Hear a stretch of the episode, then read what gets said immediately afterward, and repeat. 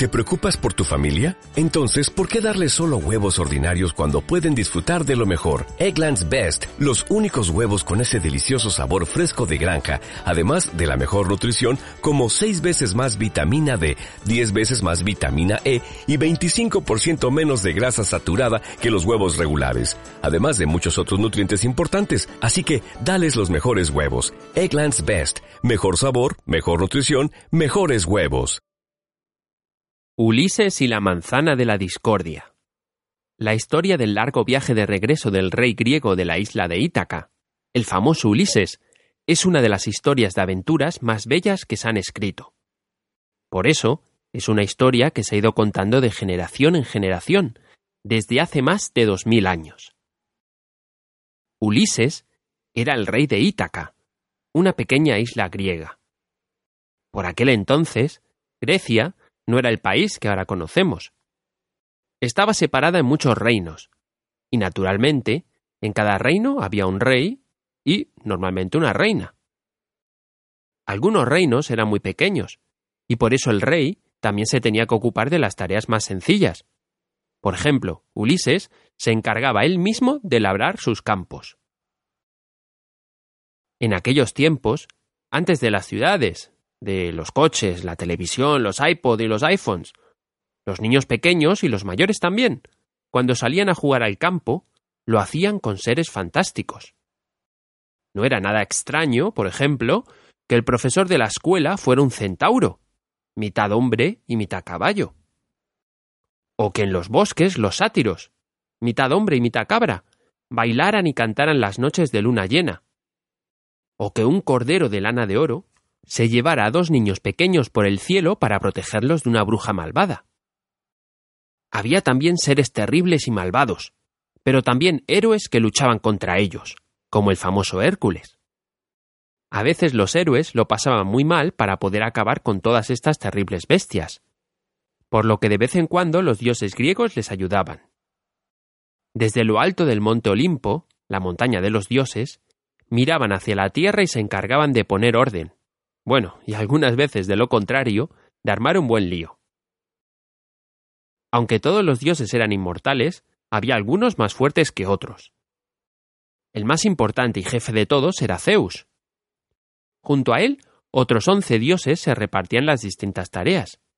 Así, por ejemplo, el hermano de Zeus, Poseidón, era el dios del agua, de los océanos, de los mares, y también de los ríos y de los lagos. Los dioses eran muy presumidos. Todos querían que los hombres construyeran templos y les hicieran ofrendas. Incluso de vez en cuando, uno de los dioses se enamoraba de un hombre o de una mujer. En ese caso, bajaban a la tierra para estar con su amante. Por eso, algunos hombres y mujeres decían que su padre era Zeus, o que su madre era una ninfa del océano, por ejemplo. En el caso del rey Ulises, ni su padre ni su madre eran dioses quizás por eso, o quizás no, Ulises era algo bajito, y no muy guapo. Eso sí, era bastante corpulento y fuerte. Los otros reyes le respetaban y estimaban mucho, sobre todo porque era muy listo. Por eso, se referían a él como el sagaz Ulises, o Ulises el listo. Si en el Olimpo había una diosa que sentía un afecto especial por los hombres o mujeres inteligentes, esta era la diosa Palas Atena, la diosa de la sabiduría, las artes y también de la estrategia. A su vez, la diosa favorita de Ulises era Atena, por eso él le había construido un templo para ella en su isla. Palas Atena estaba muy orgullosa de Ulises y era un poco como su ángel de la guarda. Ulises se había casado con la bella Penélope, una hija del antiguo rey de Esparta, otra ciudad de la antigua Grecia.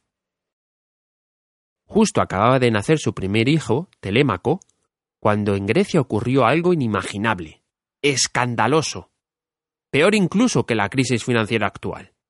La reina más bella de todos los reinos de Grecia, la hermosa Helena, que además era la mujer del rey más rico de Grecia, Menelao, había sido raptada por un príncipe del reino extranjero de Troya, el joven Paris.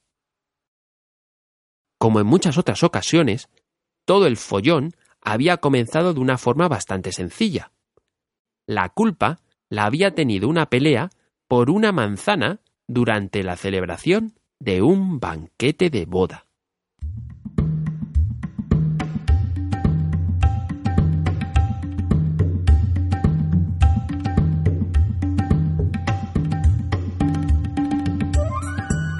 La hermosa ninfa Tetis había invitado a su boda con el rey Pelos a todos sus amigos, entre ellos a los dioses del Olimpo. Bueno, a casi todos los dioses y diosas. A una no le había querido enviar ninguna invitación. ¿Pelos? A ver, ¿has enviado la invitación ya a Efaisto? Que no se te olvide, ¿eh? Seguro que te regala una armadura carísima. Sí, Tetis. Ah, y a esa pelandusca de Eris, la diosa de la discordia, nada de invitarla, ¿eh? No quiero ningún lío en la boda. ¿Vale? Eh, vale, vale, Tetis. Eris, naturalmente, se enteró de que todos los dioses y diosas del Olimpo habían sido invitados a la boda. Todos excepto ella, y se enfadó muchísimo. Así que esta engreída de Tetis no quiere que vaya a su boda, ¿eh? Hmm. Va a ver lo que es bueno, ya verá. Así que se disfrazó de anciana, y el día del banquete acudió así ataviada y con un cesto de manzanas al palacio donde estaban celebrando la boda. Como no tenía tarjeta de invitada, no la dejaron entrar, pero ella dijo a los porteros de la entrada nobles señores, mm, por favor, he traído para la bella Tetis y esta cesta de manzanas como regalo. Los porteros tomaron la cesta, que tenía unos lazos muy bonitos, adentro, y la dejaron encima de una de las mesas.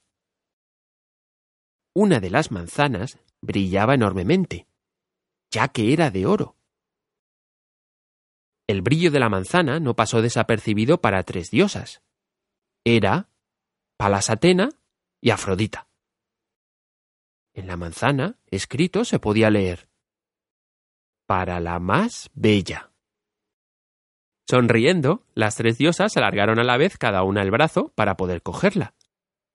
Naturalmente, las tres chocaron al intentarlo.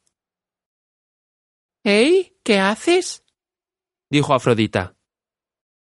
Esta manzana es para mí, ¿no sabes leer, Atena? Ahí lo pone. Para la más bella. O sea, para mí. ¿Cómo que para ti? dijo Hera. La más bella soy yo, naturalmente.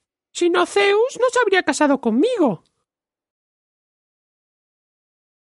Mmm. Queridas, dijo Atena. Yo soy la diosa de las artes. ¿Está claro que si alguien entiende de belleza aquí, soy yo. ¿Y qué os voy a decir? La más bella soy yo. Las tres empezaron a discutir cada vez en un tono más alto.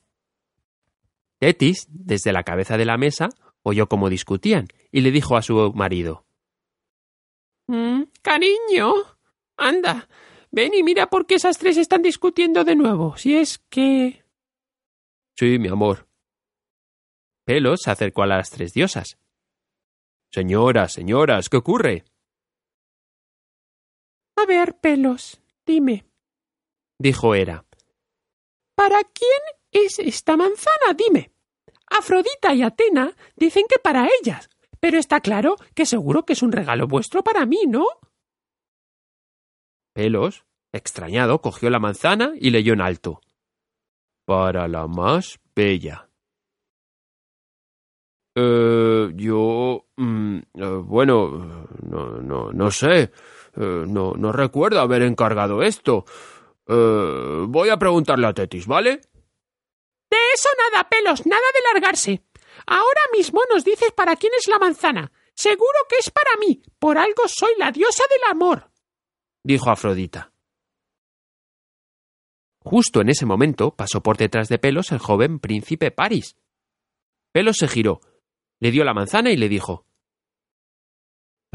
Eh, señoras, el joven Paris decidirá para quién es, ¿vale? Creo que Tetis me está llamando. Ha sido un placer. Hasta luego. Paris se quedó mirando a las tres diosas. Muy bien, Paris, venga, elige ya, dijeron las tres. Paris se quedó mirándolas un buen rato. Primero le pareció escuchar a Hera susurrándole al oído. Si me das la manzana, te haré el rey más rico y poderoso de todos. A la vez, también le pareció escuchar la voz de Atena. Si me das la manzana, serás invencible en la batalla. Pero Afrodita también le susurró. Paris, Paris, dame esa manzana y tuya será la mujer más bella del mundo. Y Paris le dio la manzana a Afrodita. Hera y Atena se marcharon terriblemente enfadadas, mientras Afrodita saltaba, se reía con la manzana en las manos.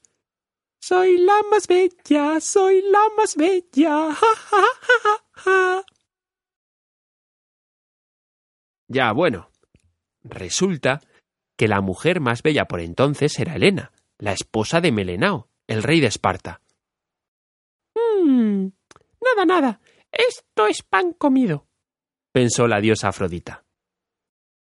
Afrodita envió al príncipe Paris de visita real a Esparta.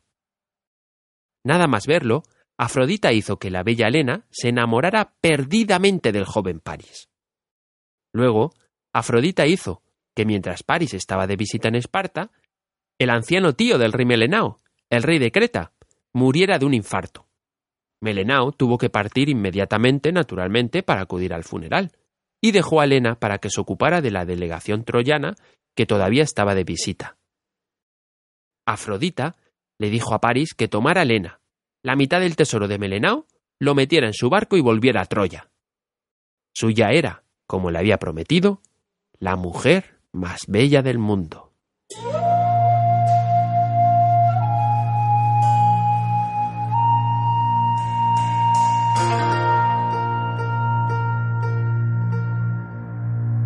Hera y Atena vieron todo esto desde el Olimpo. Bueno. ¿Será fresca esta Afrodita? Por eso ese tontorrón de París le dio la manzana. La muy listilla le había prometido la mujer más bella de Grecia. Dijo Atena. ¿Ah, sí? Pues no. Esto no va a acabar así. Encima de que no me dio la manzana, se va a quedar con Helena de recompensa. ¡Ni loco! De eso me encargo yo. Dijo Hera. ¿Y yo? Dijo Atena. Hera y Atena informaron a Melenao de lo ocurrido, de cómo Paris había raptado a la pobre Helena y le prometieron ayudarlo para recuperarla.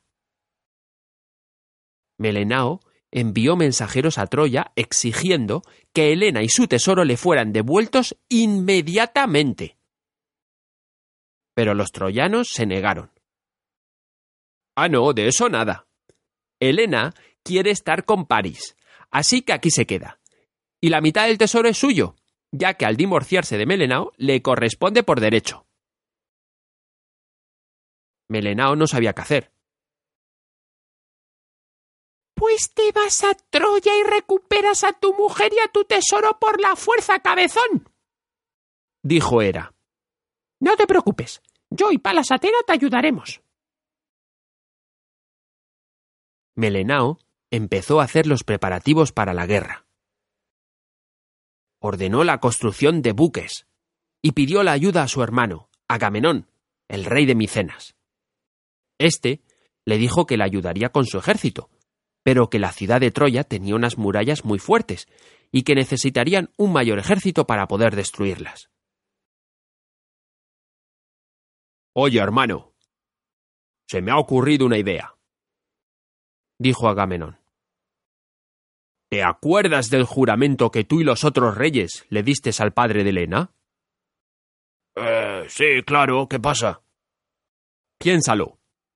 Cuando tú y los otros reyes fuisteis al palacio del padre de Elena para pedirle a su hija como esposa, su padre no sabía qué hacer. Temía que todo acabase en una tragedia griega. Solo podía darle a Elena a uno. El resto se marcharía enfadado. Y quién sabe, a lo mejor alguno intentaría luego quitarle a Elena al elegido y matar al vencedor como venganza. Estas cosas siempre suelen acabar mal, pensó. Ya, ya, ¿y qué? ¿Y qué, hermano? ¿Qué es lo que propuso el sagaz Ulises? Que todo aquel que quisiera a Elena por esposa debía jurar primero por el Styx y los dioses del Olimpo que protegería la vida y los derechos del que recibiera a Elena como mujer. Así que ahora vamos a ir a todos los reyes griegos a recordarles su juramento. París te ha robado a Elena, la mitad de tu tesoro, y todos tienen que ayudarte a recuperarla. Es una cuestión de honor. Mira, le voy a decir a mi ministro Palamedes, el más listo de mi corte, que te acompañe. Entre los dos seguro que convencéis al resto de que os nos ayuden. Así que Melenao y Palamedes se fueron por toda Grecia para obtener el apoyo de los otros reyes en su lucha contra los troyanos. En todos los reinos empezaron a prepararse los ejércitos para acompañar a Melenao en la batalla. Finalmente, Palamedes y Melenao fueron a visitar el reino de la isla de Ítaca y a su rey, Ulises. A Ulises ya le había llegado la noticia de los preparativos de la guerra contra Troya. Maldita sea, dijo. Por Zeus. ¿Por qué se me ocurriría la idea del juramento? No se me ocurrió que alguno que no estuviera allí sería tan loco de quitarle la esposa a Melenao. De todas formas, una guerra por eso. ¡Una guerra! ¿Y quién se va a ocupar de Penélope y del bebé Telémaco en mi ausencia? A ver si se me ocurre algo. Un par de días más tarde, un mensajero informó a Ulises de la llegada del rey Melenao y de Palamedes. Mi señor Ulises, el rey Melenao de Esparta y el ministro Palamedes llegarán esta noche. ¿Deseáis que preparemos los aposentos de invitados para tan ilustres huéspedes? Eh, sí, sí, sí, claro. Preparar los aposentos, prepararlos. Y decirle al cocinero que prepare un suculento banquete de bienvenida. Y que sirva el vino de las mejores barricas de la bodega. Sí, sí, es muy importante, muy importante. Eh, eh, creo que no tenemos suficiente sal. ¿Cómo están las reservas de sal? Eh, seguro que falta sal. no puede ser, no puede ser. tenemos que plantar más plantas de sal. Mi, mi, mi señor, ¿plantas de sal? sí, sí, sí tengo que ir a plantar sal a la playa. Eh, ve y decidle a Melenao y Palamedes que no les puedo recibir. Ni, ni hoy, ni mañana, ni pasado mañana, ni nada. Tengo que plantar sal para el invierno. Sí, sal, sal, sal, sal, sal. El cortesano se retiró muy extrañado por el extraño comportamiento del rey Ulises. Le comentó a la reina Penélope lo ocurrido. Esta, extrañada, fue a ver a Ulises. Le encontró en la playa, mientras araba la arena y echaba sal en los surcos. Ulises, amado mío, ¿qué te ocurre? ¿Por qué estás plantando sal en la playa? Sal, sal, sal. No tenemos sal. Se ha acabado la sal. Por mucho que Penélope insistió, Ulises no respondió. Por Zeus. Se ha vuelto loco pensó Penélope. Por la noche, Melena y Palamedes llegaron al palacio. Penélope los recibió, la cara anejada de las lágrimas. Reina Penélope, ¿qué os aflige? ¿Acaso ha ocurrido una desgracia? Penélope le contó a Melenao y a Palamedes que Ulises había enloquecido, que no respondía a nadie y solo pensaba en plantar sal en la playa. Durante el banquete, Melenao preguntó también a uno de los sirvientes acerca de la enfermedad de Ulises. Eh, señor Melenao, el rey Ulises ha enloquecido. Esta mañana, cuando le informé de vuestra llegada, se fue a la playa y empezó a arar para sembrar sal. Qué pena, mi rey Melenao. Melenao giró la cabeza y le dijo a Palamedes. Palamedes, creo que aquí no vamos a encontrar a nadie que nos ayude. Ulises se ha vuelto loco. Vámonos. Hmm. No tan deprisa, rey Melenao. Vayamos mañana a ver a Ulises. A lo mejor se pone bueno.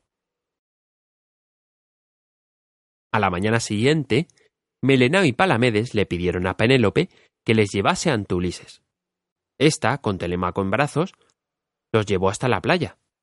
Allí estaba Ulises arando el campo y echando sal en los surcos y con la mirada perdida, como un loco. Oh, lo, siento mucho, Penélope. Oh, el sagaz Ulises, loco. La tristeza invade mi corazón terriblemente, dijo Melenao. Palamedes, sin embargo, dijo: mmm, Vamos a ver lo loco que está. Y cogiendo al pequeño Telémaco, fue hasta la playa y lo dejó que gateara delante del arado. Y justo cuando Ulises iba a pasar por encima del pequeño Telémaco con el arado, este giró, evitando así aplastarlo. ¡Ah! ¡Ulises! dijo Palamedes. Tan loco para aplastar a tu hijo Telémaco tampoco estás, ¿eh? Ulises se dio cuenta de que Palamedes había descubierto su plan. Él quería hacerse pasar por loco, para así no tener que acompañarles a la guerra. Descubierta su argucia, dijo Melenao Palamedes. Eh, ¿Qué os ha parecido la broma, eh? no habréis pensado de verdad que estaba loco, ¿no? Ya, ya, con qué una broma, ¿eh? dijo Palamedes. Y así fue que Ulises tuvo que ir a la guerra de Troya. Se despidió de Penélope y Telémaco. Adiós, Penélope. Adiós, pequeñín. Tengo que ir a luchar con los troyanos. Y Ulises se marchó para Troya. Allí vivió muchas aventuras, y después todavía más. Pero esa es otra historia que os contaré otro día. Colorín colorado, este cuento se ha acabado.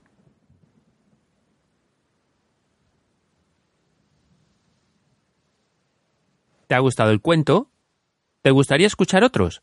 Pues escríbeme una reseña en iTunes o envíame un email a cuentos Me llamo Carlos y has escuchado el podcast de Cuentos a la luz de la luna. Hasta el próximo cuento